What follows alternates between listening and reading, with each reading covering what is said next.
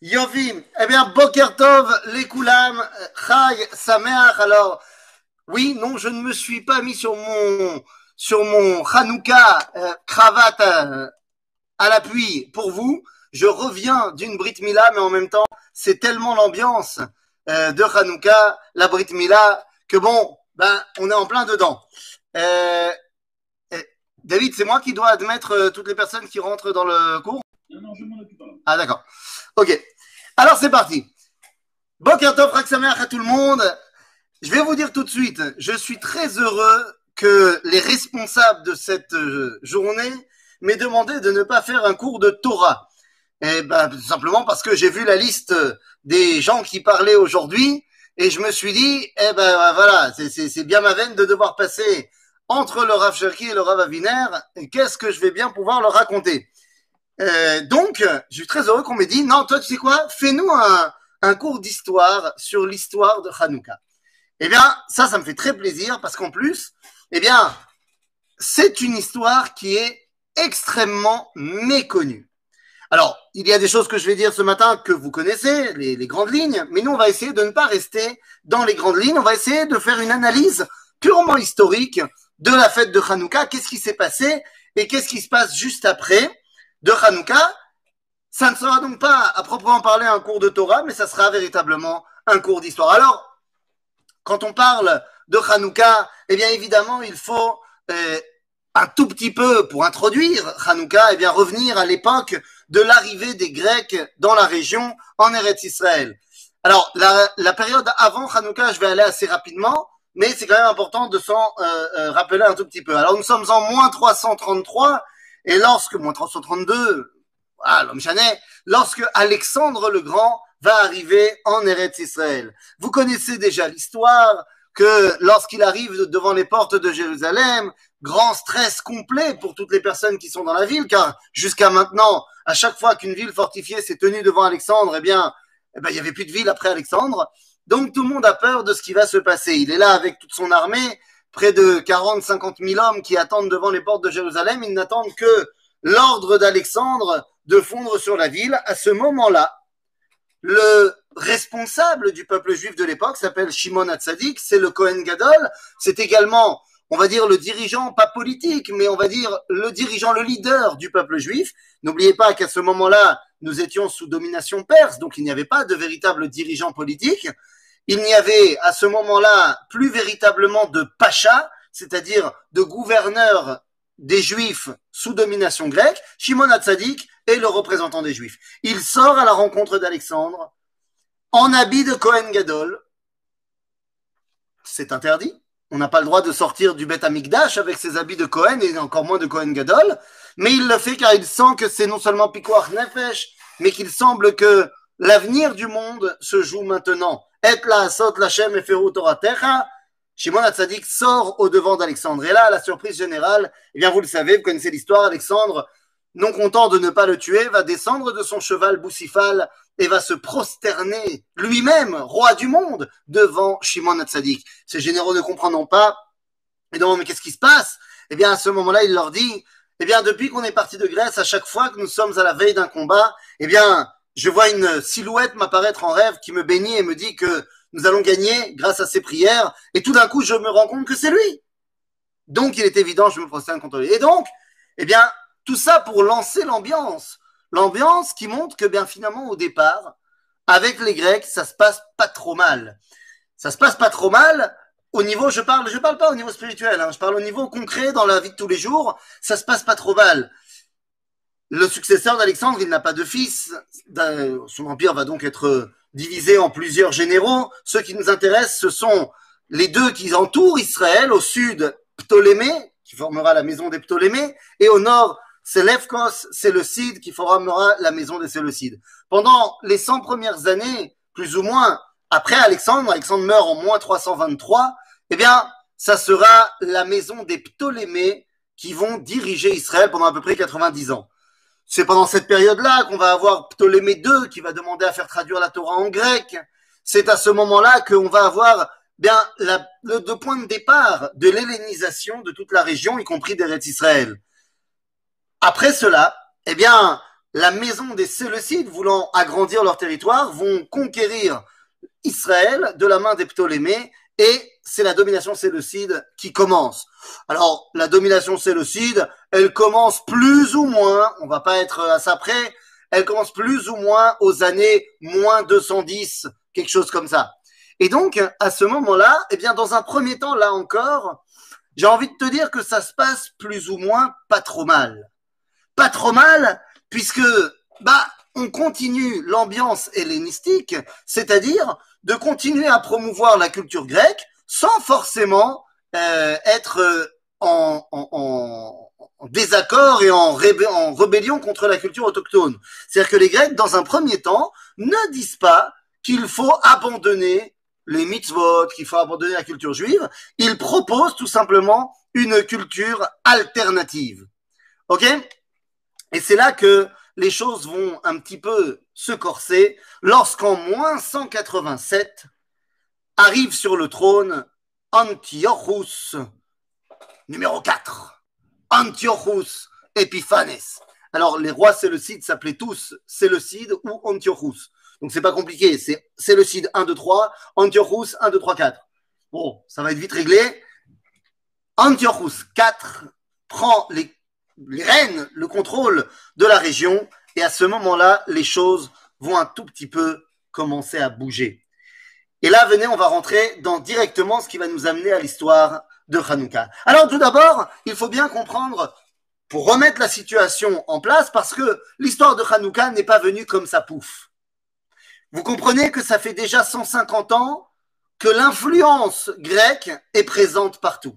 Ceci étant, bien que présente partout, jusqu'à présent, il y avait quand même une liberté d'action qui était laissée aux Juifs. N'oubliez pas que, ben, même sous les Perses, nous n'avions pas d'indépendance. Nous étions une province autonome, certes, mais complètement dépendante du bon vouloir des Perses, et ça ne va pas changer au niveau des Grecs. Donc, si vous voulez, on peut se poser la question, pourquoi est-ce que Ezra et Nehemiah n'ont pas fait de révolte face à l'Empire perse Peut-être qu'ils se sont dit qu'ils ne pouvaient pas y arriver, peut-être que tout simplement, la vie n'étant pas si difficile à vivre lorsqu'il y a un gouvernement qui est patron mais qui nous tolère, eh bien, on n'a pas eu envie de faire quoi que ce soit.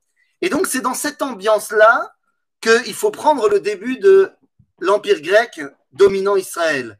Il y a là aussi une liberté d'action qui est laissée. Le Beth Amikdash fonctionne normalement. Les Grecs n'interviennent pas jusqu'à Antiochus IV dans le bon déroulement de la vie au quotidien. Mais ça va changer.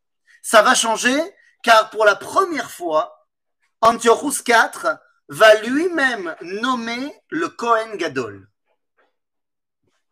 C'est la première fois qu'on intervient, qu'on a une ingérence de la superpuissance dans le quotidien des Juifs. Bien oui, on va commencer par un petit peu changer les dirigeants du peuple juif. Le Kohen Gadol, à ce moment-là, suivant l'exemple de Shimon Hatzadik, n'a pas tous les pouvoirs, parce que le pouvoir politique, c'est pas lui qui l'a, c'est les Grecs. Mais c'est lui qui est l'autorité, le, le, le, dirigeant du peuple juif. Donc avoir un Kohen Gadol qui est beaucoup plus acquis à la cause grecque, eh bien, va énormément aider à promouvoir les idées grecques. Et donc, pour la première fois, on va mettre en place un Kohen Gadol qui est juif, mais qui est déjà bien, bien, bien hellénisé.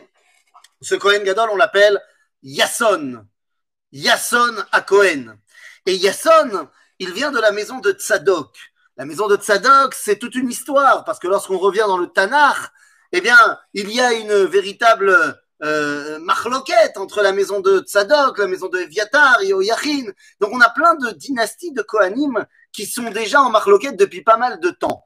Ici, le, le Kohen Yasson va commencer à mettre en place une politique beaucoup plus gréquisante. Alors, qu'est-ce que ça veut dire? Eh bien, ça veut dire que pour la première fois, à Jérusalem, va être mis en place une police. Pas une police euh, une police, une cité. C'est-à-dire qu'on va réorganiser la vie de Jérusalem comme une cité grecque. Non seulement on a un Kohen Gadol qui est maintenant euh, plutôt vers euh, la gréquitude, mais en plus la vie de la cité devient eh ben, à l'ambiance grecque. Nous sommes en moins 173. À ce moment-là, c'est bien, on a commencé à mettre en place les pions, mais Yasson est encore trop juif. Comme il est encore trop juif, eh bien, on va mettre à sa place un autre Cohen qui lui est complètement acquis à la cause grecque. Ce Cohen, il s'appelle Menelaos. Ah, vous avez déjà vu les noms. Hein on n'est plus dans Aaron à Cohen. Menelaos, il vient de la maison de Bilga. Peut-être que ça aide que la sœur de Menelaos, Myriam, fille de Bilga, est mariée avec un des grands généraux de l'armée séleucide. Vous comprenez à quel point on est déjà dans une assimilation grandissante? Eh oui, Menelaos, en moins 172, devient Cohen Gadol. À ce moment-là, bah ça y est, ça y est, on commence à utiliser les Juifs pour le bon vouloir du développement de l'Empire séleucide. On va donc envoyer les Juifs faire la guerre contre les Ptolémées en Mitzrayim, en Égypte.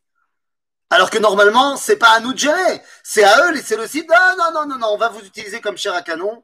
On commence à Jérusalem à mettre en place une place forte. Ça ne suffit plus d'avoir une cité grecque, mais on va mettre en place à Jérusalem qui surplombe le Beth Amikdash une forteresse qui s'appelle la Chakra, dans laquelle on va mettre les hauts dignitaires de, euh, du régime grec pour avoir une espèce de contrôle sur le Beth Amikdash.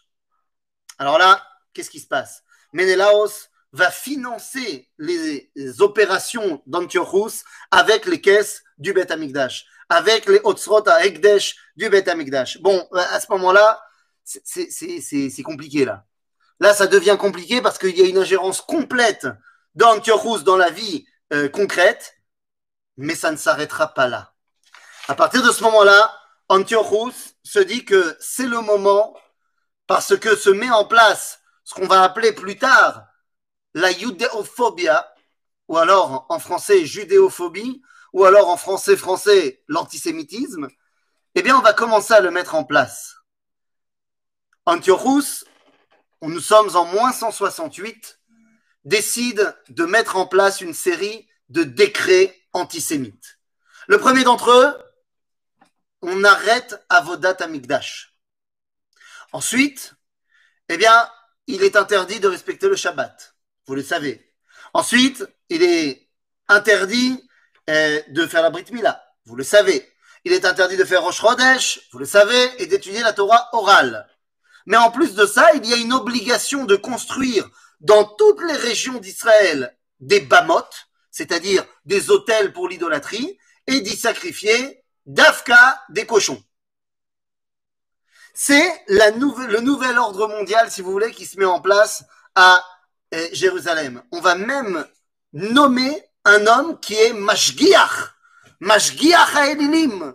Il est le, comme on dit en français, Mashgiach, le, le responsable des dieux le responsable, il se balade dans tout Israël pour voir que les choses se font bien comme il faut.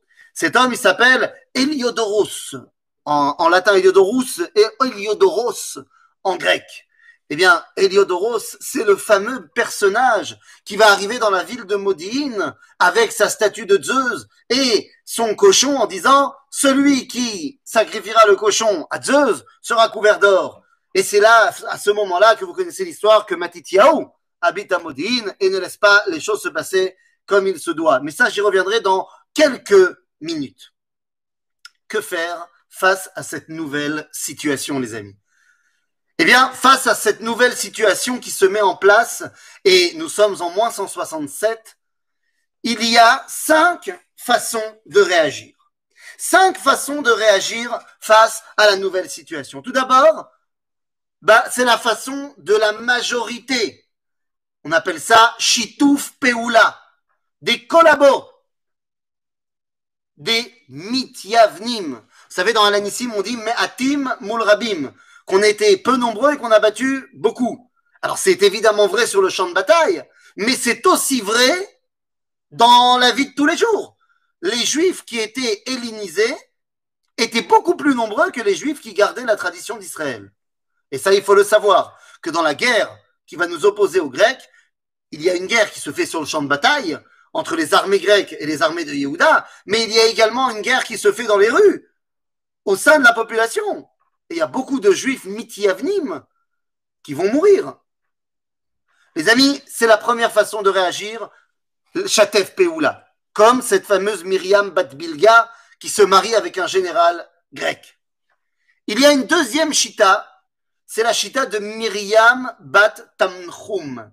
Myriam Bat Tanchum, elle est plus connue sous un autre nom, Chana. Chana et ses sept enfants, qu'on va retrouver dans le livre des Maccabim numéro 4, euh, chapitre 20, euh, Sefer Arba.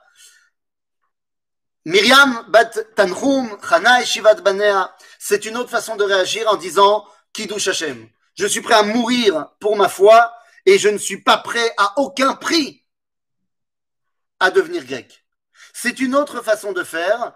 C'est ceux qui vont donner naissance au ce qu'on appelle en hébreu les Edim, ce que les Grecs vont, vont commencer à appeler martyros, c'est-à-dire les martyrs qui sont prêts à mourir pour leur identité c'est l'histoire de Chana Veshivat Banea. C'est également à ce moment-là que les rabbinim vont commencer à parler de manière officielle, pas que ça n'existait pas avant, mais on n'en parlait pas trop. C'est à ce moment-là qu'on va commencer à parler de la notion de Ishaharut Nefesh, de Chaya Netzach, de la vie éternelle, que la vie ne s'arrête pas après la mort, mais que la Neshama continue, et ainsi de suite. Encore une fois, c'est vrai déjà depuis toujours, mais on n'en parlait pas. Et maintenant, on commence à en parler dans le monde des rabbinim parce que, eh bien, de plus en plus de gens sont prêts à mourir pour leur émouna. La moindre des choses, c'est de leur dire officiellement que la mort n'est que une virgule dans leur histoire, n'est pas la fin du film. Donc ça, c'est la deuxième façon de réagir, Kiddush Hashem. Il y a une troisième façon de réagir, à savoir, ben, on subit, mais on espère en des jours meilleurs. C'est l'écrasante majorité de ceux qui vont suivre les rabbins. À savoir, on n'aime pas ce qui se passe, on n'est pas du tout content, on n'a pas envie de devenir grec, on essaye de rester juif autant que possible, on subit, on se cache, et on attend que Bezrat Hashem, comme disent les Français, avec l'aide de Bezrat Hashem, eh bien, on arrive à des jours meilleurs. Il y a une quatrième façon de réagir, elle est quand même assez rare, c'est la fuite. On essaye de ne pas cacher pas comme on raconte aux enfants que les enfants ils étudient la Torah et ensuite ils mettaient leur vivonyme. Non, moi je te parle des gens qui sont partis dans les montagnes, dans le désert, dans les grottes de Judée, qui ont essayé de se cacher complètement euh, pour euh, bah, bah, bah, ne pas du tout avoir affaire aux Grecs. Mais c'est reste très très minoritaire. Et il y a la cinquième façon de réagir, c'est la façon la plus connue, c'est le Mered, la révolte contre les Grecs, parce que ça y est, on n'en peut plus. Et c'est la chita de nos amis Maccabim. Alors les amis, concentrons-nous là-dessus, puisque c'est ça qui nous intéresse. Alors, je sais que vous êtes tous des tzadikim, talmideh chachamim. J'ai posé une question à mon fils. J'ai posé une question à mon fils au début de Hanouka, et je lui ai dit que je ne l'aiderais pas à trouver la réponse. Qu'il avait toute la semaine pour trouver la réponse. Après, peut-être que vous n'êtes pas euh, euh, baigné de culture euh, de comics comme je l'ai été dans mon enfance, je lui ai demandé quel était le lien entre Yehuda Maccabi et les Avengers. Eh oui, il faut savoir intéresser les enfants. Qu'est-ce que tu veux que je te dise? Donc, quel est le lien entre Yehuda Maccabi et les Avengers? Eh bien, la réponse est très simple, les amis. Yehuda Maccabi n'était pas inscrit à la Coupe Trolim Maccabi. Pourquoi je vous dis ça? Eh bien, parce que la Coupe Trolim Maccabi s'écrit avec un kaf, alors que Yehuda Maccabi s'écrit avec un kouf. Ça sera plus tard qu'on va appeler à Maccabi avec un kaf, Mika Mochabael Imachem. À la base, c'est un kouf, parce que Maccabi, ça vient du mot Makevet. Makevet, c'est l'hébreu ancien pour parler d'un patiche, pour parler d'un marteau. C'est parce qu'il martelait sur la tête de ses ennemis. Donc, ceux qui ont compris la référence du comics, eh bien, grand bien leur face. Quoi qu'il en soit, Yehuda va être le manig numéro un de la révolte contre les Grecs. Alors, je vous ai lancé dans l'histoire tout à l'heure, je reviens dessus. Donc, on a dit, on a ce, chef, euh, ce responsable Eliodoros qui arrive à Modine et la statue de Zeus, le cochon, et il dit, celui qui va sacrifier un cochon à Zeus, eh bien, eh bien, sera couvert d'or. À ce moment-là, c'est la ville de Matityahu. Matityahu, on ne sait pas s'il prétend être Kohen Gadol ou s'il est simplement Kohen. Il fait partie de la famille des Kohanim de Hashmonai. Il a cinq enfants. Yehuda, Jonathan, Yohanan, Elazar, Shimon. Cinq enfants. Et Matityahu dit non, c'est pas possible. Au moment où il voit un juif Mityaven s'avancer pour sacrifier le cochon à Zeus, il sort son épée, il dit Mil Hashem Elai, et la révolte commence. Si on accepte cette explication comme étant le début de la révolte, alors que dans le Midrash, vous le savez, c'est l'histoire d'un mariage qui va lancer la révolte. Mais je ne rentre pas dans, euh, dans, dans, cette explication maintenant. Le début de la révolte, donc, commence avec Yehuda aux commandes. Yehuda commence euh, la révolte et Yehuda va devoir faire face à qui? À qui Yehuda va devoir faire face? Eh bien, les amis, il va devoir faire face tout d'abord à l'armée grecque. Qu'est-ce que ça veut dire l'armée grecque? Alors, ça fait très longtemps que, voilà. Est-ce que vous voyez ce que je vous montre là maintenant? David Oui, très bien, ça marche. Donc, ce que vous voyez, c'est la phalange grecque. La phalange grecque, c'est comme ça que sont envoyés les soldats grecs face à leurs ennemis. La phalange grecque, faut comprendre, je vous explique ça pendant cinq minutes parce que faut comprendre contre quoi Yehuda doit se battre. Vous pouvez voir ici qu'il y a, ce sont carrés parfait de 16 soldats sur 16 soldats, c'est-à-dire 256 soldats qui marchent ensemble. Ils sont tous. Pardon Vous l'avez en petit Ah, comment on fait alors C'est mieux là Non. Bon. Mais Hein ouais, ouais. Bon, celui-là, en tout petit, je ne sais pas vraiment quoi te dire. Euh, T'as fait Mayesh, Voilà, saute. Bon, l'homme chané, c'est pas très important. Ce sont des soldats qui sont extrêmement armés. Alors, c'est quoi Stop cher. Voilà, comme ça, c'est réglé. Si ça va, si on voit pas, ça sert à rien. Bekitsour, ce sont des soldats extrêmement entraînés. Ce sont des carrés qui avancent avec un bouclier chacun sur le, sur le bras gauche et également une sarisse de 7 mètres de long qui forme une, un bouclier en l'air, en avant, de côté. Enfin, on, est, on fait face à une armée extrêmement entraînée, extrêmement euh. Les archers grecs ont des armes qui sont beaucoup plus efficaces que les archers de Yehuda à Maccabi. Autant dire que au niveau des forces en présence, euh, Yehuda n'a aucune chance. Yehuda n'a aucune chance. Et j'ai envie de vous dire que bah, Yehuda, dans un premier temps, doit faire face à une réalité très concrète. La réalité, elle est la suivante je n'ai pas le choix, je ne peux pas perdre. Voilà ce que Yehuda sait.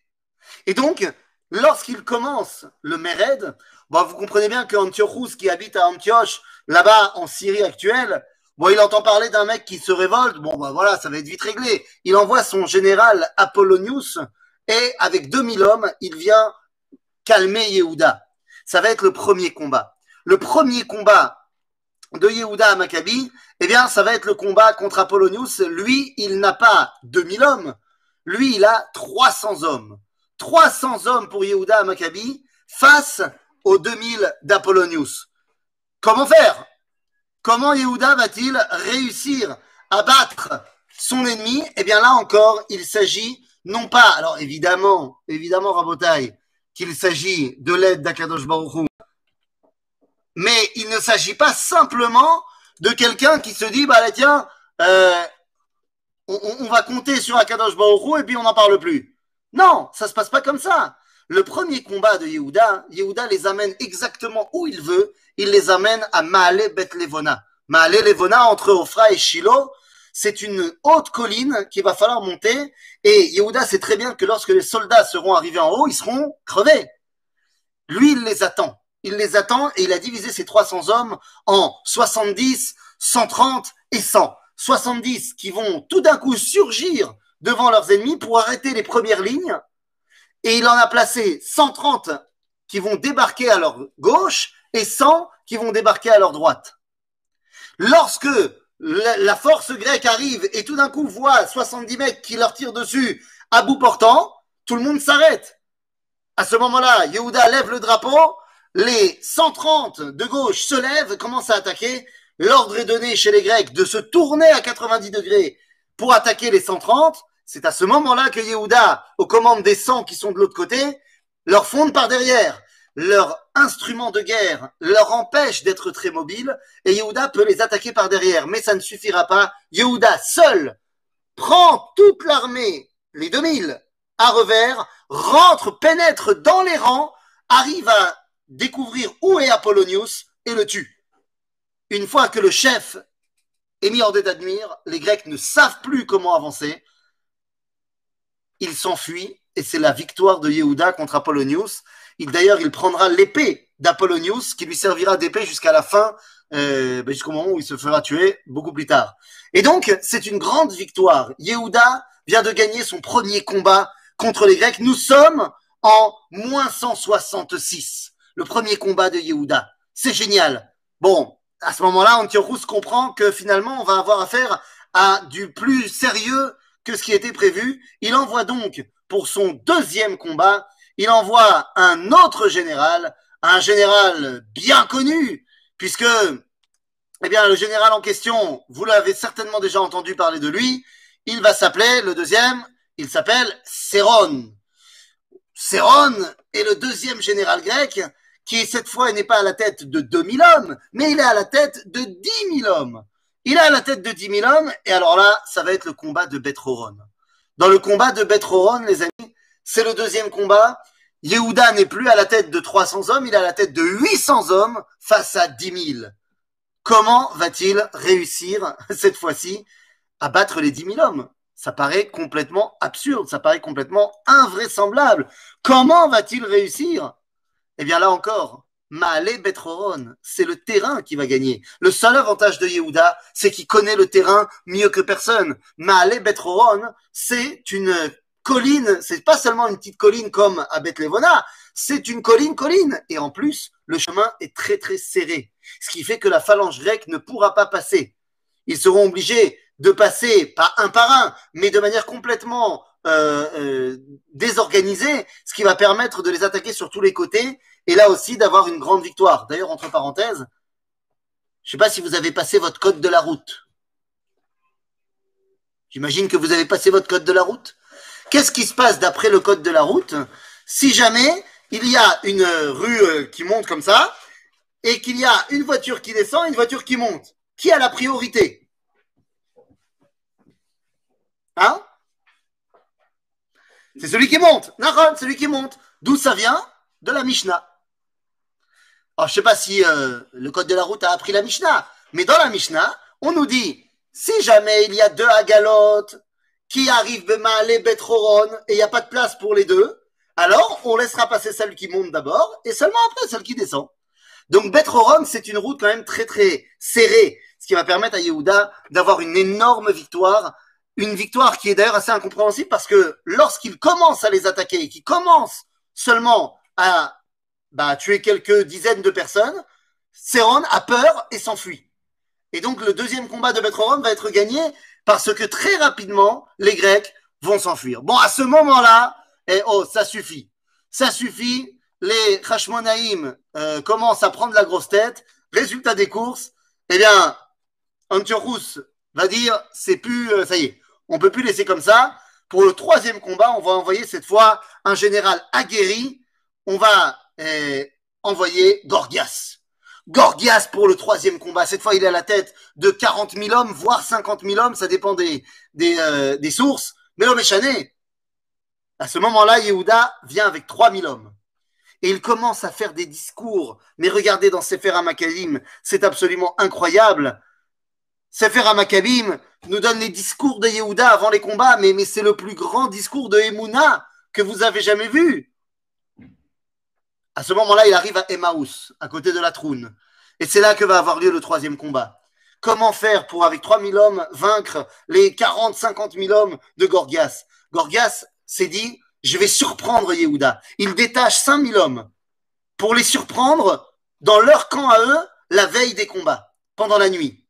Mais sauf que Yehuda est au courant de l'histoire. Il a des espions qui ont montré les mouvements de troupes de Gorgias. Il va donc dire à tous ces hommes de laisser le camp tel quel, feu allumé, euh, tente en place, et de partir.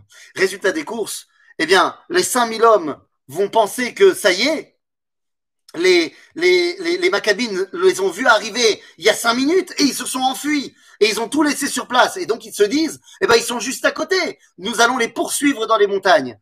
Gorgias a laissé donc s'échapper les 5000 plus valeureux guerriers qu'il avait et ils sont partis poursuivre une chimère. Pourquoi une chimère? Eh bien parce que pas du tout. Yehuda est tout simplement parti de l'autre côté pour surprendre le camp de Gorgias à l'aube lorsqu'ils ne sont absolument pas prêts au combat et il va remporter une victoire éclatante là-bas à, euh, à.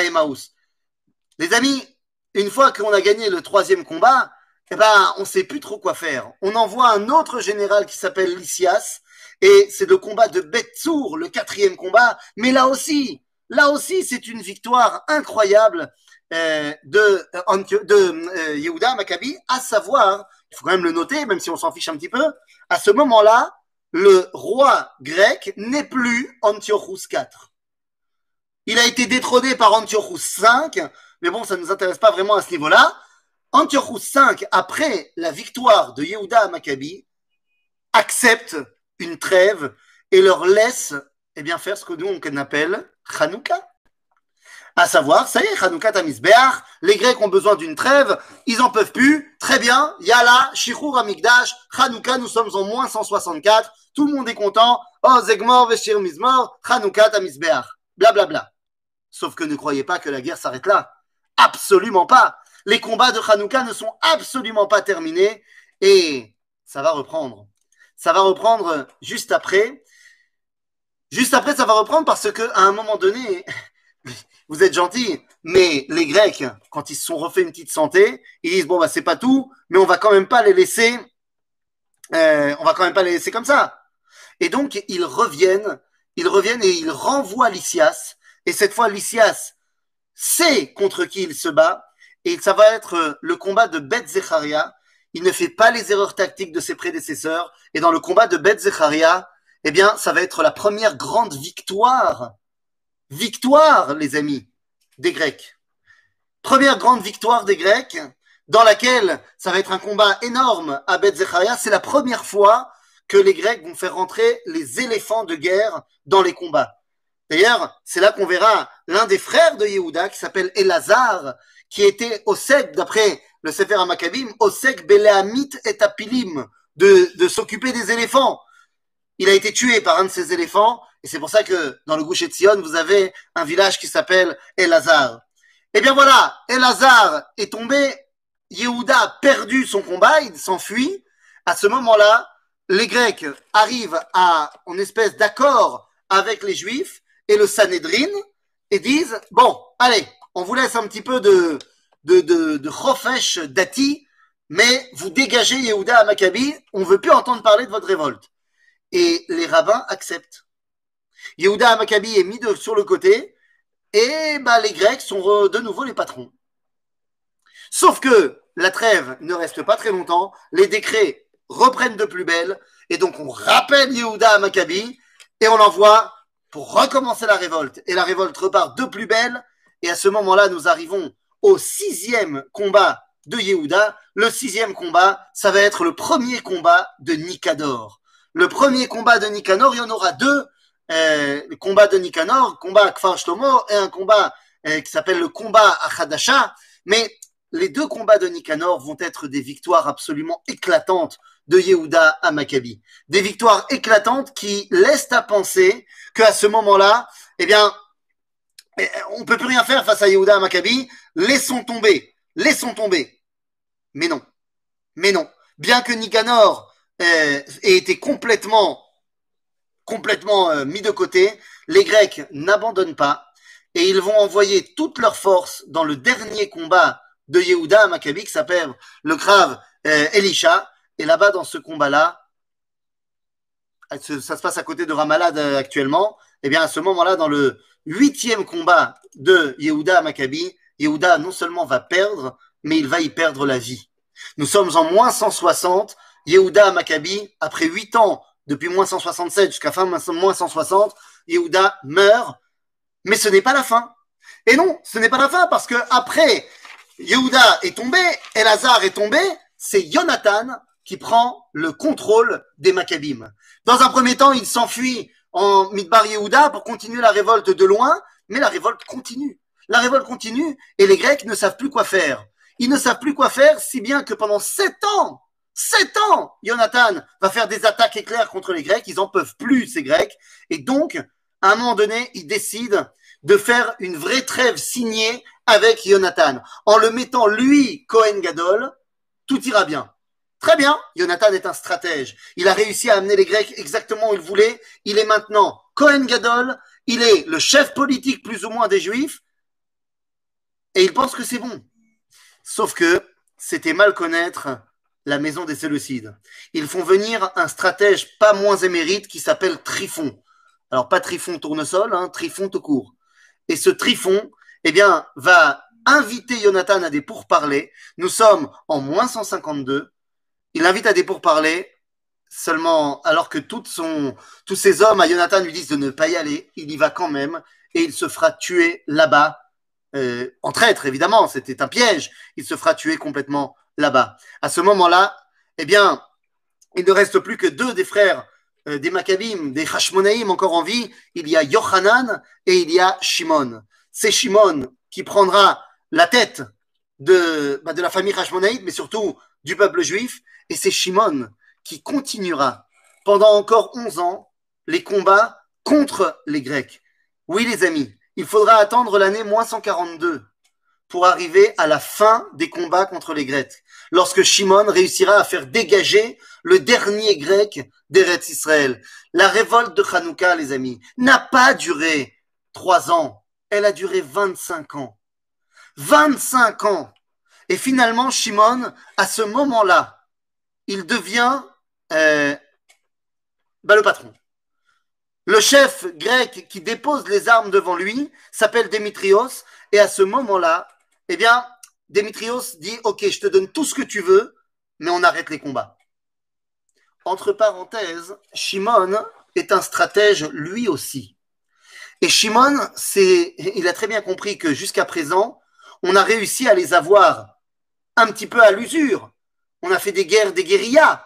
Mais si on veut pouvoir les dégager, il faut qu'on ait un appui extérieur. Il faut que les Grecs, les Séleucides, soient très intéressés à nous laisser tranquilles parce qu'ils devraient être aux prises avec d'autres. Et donc Shimon, eh bien, se dit que les ennemis de mes ennemis, pourquoi pas, deviennent mes amis. Et donc Shimon va commencer, va être le premier à faire des relations secrètes avec une autre puissance qui déteste les Séleucides. Cette autre puissance, elle s'appelle la République de Rome, qui est en train de monter et qui a des vues sur la Grèce. Eh bien donc, Shimon va faire équipe avec les premiers Romains. Pas, ils vont pas faire venir des légionnaires, ils vont pas l'aider militairement, mais ils vont l'aider en attaquant Antioche par l'ouest. Et donc, eh bien, les Séleucides ont besoin de ramener leur armée. Et donc, ils sont tout à fait d'accord de donner à Shimon tout ce qu'il veut. Donc, qu'est-ce qui se passe à ce moment-là? Au moins 142, Shimon, c'est le patron. C'est le patron, ça veut dire que non seulement il est le Kohen Gadol, en plus, il est Nessi Israël. Alors, il ne s'appelle pas encore Meller, il n'est pas encore roi, mais il est le président des Juifs, si vous voulez. Et ben, les Grecs ne sont plus là, ça y est. On a gagné la guerre de Hanouka. Bon, c'est bien, c'est cool, mais le problème, c'est qu'à partir de ce moment-là, eh bien, les Romains disent et rappellent à Shimon que n'oublie pas que tu nous en dois une. Et ils vont quand même toujours avoir un œil sur la région à partir de ce moment-là. Mais bon, on peut dire qu'à ce moment-là, la guerre de Hanouka est terminée. Oui, la guerre de Hanouka est terminée, mais nous n'avons pas encore véritablement repris la pleine possession de la terre d'Israël. Pour cela, il va falloir que la maison des Hashmonaïm, eh bien, devienne véritablement une maison souveraine. Ça se fera sur la génération d'après Shimon. Eh oui, Bet Hashmona est aux manettes, c'est très bien, mais n'oublions pas une chose. Nous sommes en moins 142. Rappelez-vous qu'Alexandre le Grand est arrivé en moins 333. Ça fait près de 200 ans que la culture grecque est là. Bien qu'on ait fait la révolte contre les Grecs, bien qu'on les ait dégagés, vous croyez quand même pas que l'influence grecque n'est pas présente partout elle est présente partout. Elle est présente dans la vie quotidienne, elle est présente chez les rabbins, elle est présente chez les Kohanim. Elle est présente dans l'ambiance. À ce moment-là, eh bien, on commence à, à voir rentrer dans la loi juive des notions grecques. Par exemple, l'assemblée des rabbins va s'appeler le Sanhedrin. J'ai parlé du mot Sanhedrin avant, mais c'est parce que j'utilise avec le mot qu'on utilise. Avant, ça s'appelait pas Sanhedrin. Sanhedrin, c'est un mot grec. De la même façon, la ficomane, comment j'appelle ça C'est un mot grec. La Grèce et son idéologie est présente partout.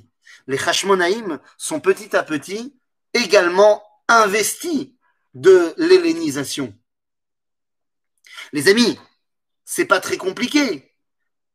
Il y a une, on va dire un, un, curseur qui peut nous permettre de voir à quel point nous subissons ou acceptons, l'Oméchané, l'influence d'une autre culture. Et je ne rentre pas dans le débat, j'ai vu que je sais que ça a été un débat en France euh, il y a quelques mois, mais la notion du prénom, du nom de la personne, c'est-à-dire que lorsque je donne, j'ai un fils, j'ai une fille, et que je vais décider de le nommer, vous savez que dans le judaïsme, Shem, ça veut dire Matara. D'ailleurs, en français, on dit je fais ça au nom de. Leshem Shamaim. Un nom, ça révèle effectivement ben, ce que j'ai envie de faire passer euh, dans l'identité de mon fils. Ça révèle quel rôle j'ai envie de lui donner. Si je l'appelle euh, Moshe, quand je me suis la fille de Pharaon, eh bien c'est tout à fait normal, car Moshe, c'est un mot égyptien. Donc la fille de Pharaon donne un nom égyptien à son fils. C'est tout à fait normal. Moshe voulant dire ça veut dire quoi en égyptien? Ça veut dire fils. Ça correspond à ce que dit le verset. Elle a été, il a été pour elle un fils. Elle l'a appelé Moshe, mon fils. C'est de l'égyptien donné par une femme égyptienne. C'est tout à fait normal. Lorsque moi, j'appelle mon fils par un nom juif, par exemple, mon fils s'appelle Uriatzvi, eh bien, c'est un nom directement lié du Tanakh. Lorsque je décide d'appeler mon fils, enfin, pas moi, mais lorsque mes grands-parents décident d'appeler mon père Éric Paul, eh bien, c'est parce que, un, ils aimaient le nom Éric, parce que deux, ils n'avaient pas vraiment le choix puisqu'il fallait un nom qui était dans le calendrier chrétien, dans le calendrier de la République, jusqu'en 1900, si je me trompe pas, euh, euh, je crois que c'était 93, euh, c'était dans la loi qu'il fallait truc, enfin je sais pas exactement, je dis peut-être des bêtises en, en termes de date, mais à l'époque de mes grands-parents, c'était la loi. Mais pourquoi le nom Paul? Eh bien parce que ils veulent appeler mon père Paltiel. Parce que c'est un nom des ancêtres de la famille, ok, Paltiel. Mais Paltiel, c'est pas dans le calendrier, donc on va trouver un nom qui ressemble dans le calendrier. Ils se sont dit Paul, Paltiel, ça ressemble. Mais on voit bien qu'il y a ici une influence culturelle. C'est une évidence. Je remercie énormément mes parents à moi. Je les remercie énormément de n'avoir pas cédé à cette influence culturelle et de m'avoir appelé Ethan Menachem. C'est-à-dire que mes deux prénoms sont des prénoms juifs. Alors qu'ils auraient pu m'appeler Jérôme. J'ai rien contre les Jérômes, hein, évidemment. Mais vous comprenez que c'est marqueur d'une identité. Pourquoi je vous dis tout cela? Eh bien parce qu'à ce moment-là, eh bien, dès le fils de Shimon à eh bien, on va voir que dans la dynastie des Hashmonaïm, les noms commencent à changer. Eh oui, le fils de Shimon va s'appeler Yohanan, ça c'est chez nous, ou Kanous. Ah, le deuxième prénom n'est déjà plus vraiment de chez nous. Yohanan ou Kanous. Son frère va s'appeler euh, Yehuda Aristobulus. Ah, le fils, donc la troisième génération, va s'appeler Alexander Yanaï. C'est-à-dire que Alexandre, c'est un nom grec, Yanaï, c'est chez nous. C'est-à-dire que. Shimon, c'est Shimon. Après, la génération d'après, tu as d'abord un nom juif, ensuite un nom grec. La génération d'après, c'est un nom grec et ensuite un nom juif. Et puis après, la quatrième génération, ça sera que des noms grecs. En malasot. Maintenant, qu'est-ce qui se passe au moment où Yohanan Okenus prend le pouvoir, c'est lui qui devient le premier roi Hashmonaï. Et il va également faire énormément de conquêtes.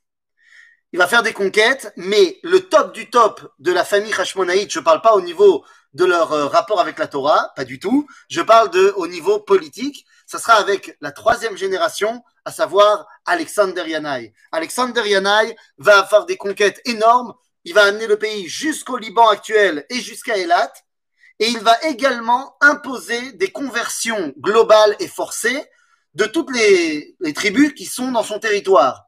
Résultat des courses, eh bien, dans le Negev actuel, habitait à l'époque un peuple qui s'appelait les Édoméens de Édom, descendants de Édom et savent ce que tu veux, et il va les convertir de force. Ça va être important, on va pas en parler aujourd'hui. Ceux qui suivent euh, mes cours sur ma chaîne YouTube sur euh, l'histoire du deuxième temple, on en parlera la semaine prochaine, mais euh, ça va avoir son importance parce que un des Édoméens convertis de force s'appelle Hérode. Mais ça, on y reviendra dans un autre cours. Quoi qu'il en soit, eh bien, les conquêtes et les conversions sont mises en place, mais Alexander Yanaï change également complètement de fusil d'épaule par rapport à la Torah, puisque pour la première fois, il est le roi d'Israël et il décide, il est également le Kohen Gadol, bien sûr, et il décide d'être Tzduki. Car depuis quelques années, l'école des Sadducéens, menée par le Kohen Tzadok et Baitos, qui étaient des élèves de Antigonos Ichsocho, oui, je vous balance plein de noms comme ça, eh bien, commence à voir le jour. La vision des Tsedukim, qu'on dit en français les Sadducéens, eh bien, rejette la Torah orale. Alexander Yanaï adopte le, régime des Sadducéens. Sa femme, par contre, elle est tzadika. Sa femme, elle reste prouchite, elle reste fidèle au rabbin. Peut-être que ça joue que le frère de la reine, qui s'appelle Shlom Tzion Alexandra, eh bien, peut-être que ça joue que son frère n'est autre que Shimon ben Shatar, le Nassi à Sanhedrin. Bon, les repas de famille devaient être sympathiques. Entre Shimon ben Shatar, Nassi à Sanhedrin, chef des Prouchim, Alexander Yanaï, Kohen Gadol, roi et euh, chef des Tzdukim, ça devait être sympathique les repas de famille. Quoi qu'il en soit, à ce moment-là, Alexander Yanaï commence à faire massacrer les rabbins qui pensent pas comme lui. Il y a toute une histoire qui est mentionnée dans le Talmud, comme quoi, eh bien, Shimon ben Shatar veut le juger, juger son beau-frère euh, pour les actes odieux qu'il a créés, qu'il a, qu'il a commis. D'ailleurs, pas seulement contre les rabbins, mais parce qu'il y avait une révolte contre lui euh, au niveau de Migdal, dans le l'issue de Migdal à côté de Tibériade. Et Alexander Yanaï a envoyé un de ses généraux et a tout simplement massacré hommes, femmes et enfants là-bas sur la montagne du Harbel. Ce général en question, c'était ce fameux Hérode dont on parlera plus tard. Mais lorsque Alexander Yanaï veut le juger, eh bien, Alex, lorsque Shimon ben Shatar, le Nassia Sanhedrin, veut le juger, veut juger le roi, le roi dit OK, je viens. Il vient se faire juger, mais comme fera quelqu'un d'autre beaucoup plus tard en France le 18 Brumaire, eh bien, comme Napoléon à son époque, Alexander Yanaï rentre dans le Sanhedrin avec son armée, avec ses chevaux, et il dit, bon bah, je suis prêt à être jugé, allez, on y va. S'il y a un rabbin qui est prêt à me juger, j'accepte, arme à la main. Donc évidemment, tous les rabbins, ils regardent ailleurs. Et Shimon Ben Chattar dit, quoi, vous avez peur de lui? Si on ne le juge pas maintenant, il fera de vous tous des tas d'ossements. Et la Gemara, dit qu'il les a regardés, Shimon ben Shatar, et tous les Chachamim sont devenus des tas d'ossements. Bon, pas que euh, il avait des pouvoirs de Superman. C'est juste que nous dit Flavius Joseph que Shimon ben Shatar leur a dit si vous ne le jugez pas maintenant, il deviendra incontrôlable et on ne pourra pas le juger. Il fera de nous des tas d'ossements. Ça se fera effectivement une génération plus tard lorsque Hérode prendra le pouvoir et va tuer pratiquement tous les Chachamim. Bekitsour, voilà la situation à l'époque d'Alexander Yanaï. Mais d'un autre côté, le judaïsme, bien que altéré, eh bien, a triomphé. A triomphé complètement. Et j'ai envie de vous dire plus que cela. Le fait que le judaïsme ait triomphé, le fait que la Elilut, l'idolâtrie, n'a pas continué, parce que les Sadducéens ne sont pas idolâtres, ils sont euh, ils ont un problème avec la Torah orale, mais ils sont quand même monothéistes. Eh bien, le fait que le monothéisme ait vaincu l'armée grecque permet eh bien, au monothéisme de triompher dans le monde. Le fait qu'aujourd'hui, la majorité du monde est monothéiste, comme ci ou comme ça. On va pas rentrer dans le débat sur le christianisme, qui est une, idolâtrie quand même, mais qui est quand même beaucoup plus proche du monothéisme euh, que ce qu'il y avait avant. Eh bien, c'est grâce à la victoire des Hashmonaïm. Nous sommes à ce moment-là hein, de l'histoire en l'an moins 67. En l'an moins 67, eh bien, la reine régente, puisque Alexandriana est mort, c'est la reine régente Shlom Tzion Alexandra qui a pris le contrôle du pays. On a dit c'était une syndicat. En moins, en moins 67, elle meurt. Elle meurt et à ce moment-là, eh bien, le royaume rentre entre les mains de ses deux enfants. Elle en a deux, un qui s'appelle Aristobulus II et l'autre s'appelle Urcanus II. L'un a été nommé roi d'Israël. Il s'appelle euh, euh, euh, Aristobulus. L'autre est Cohen Gadol, c'est Urcanus.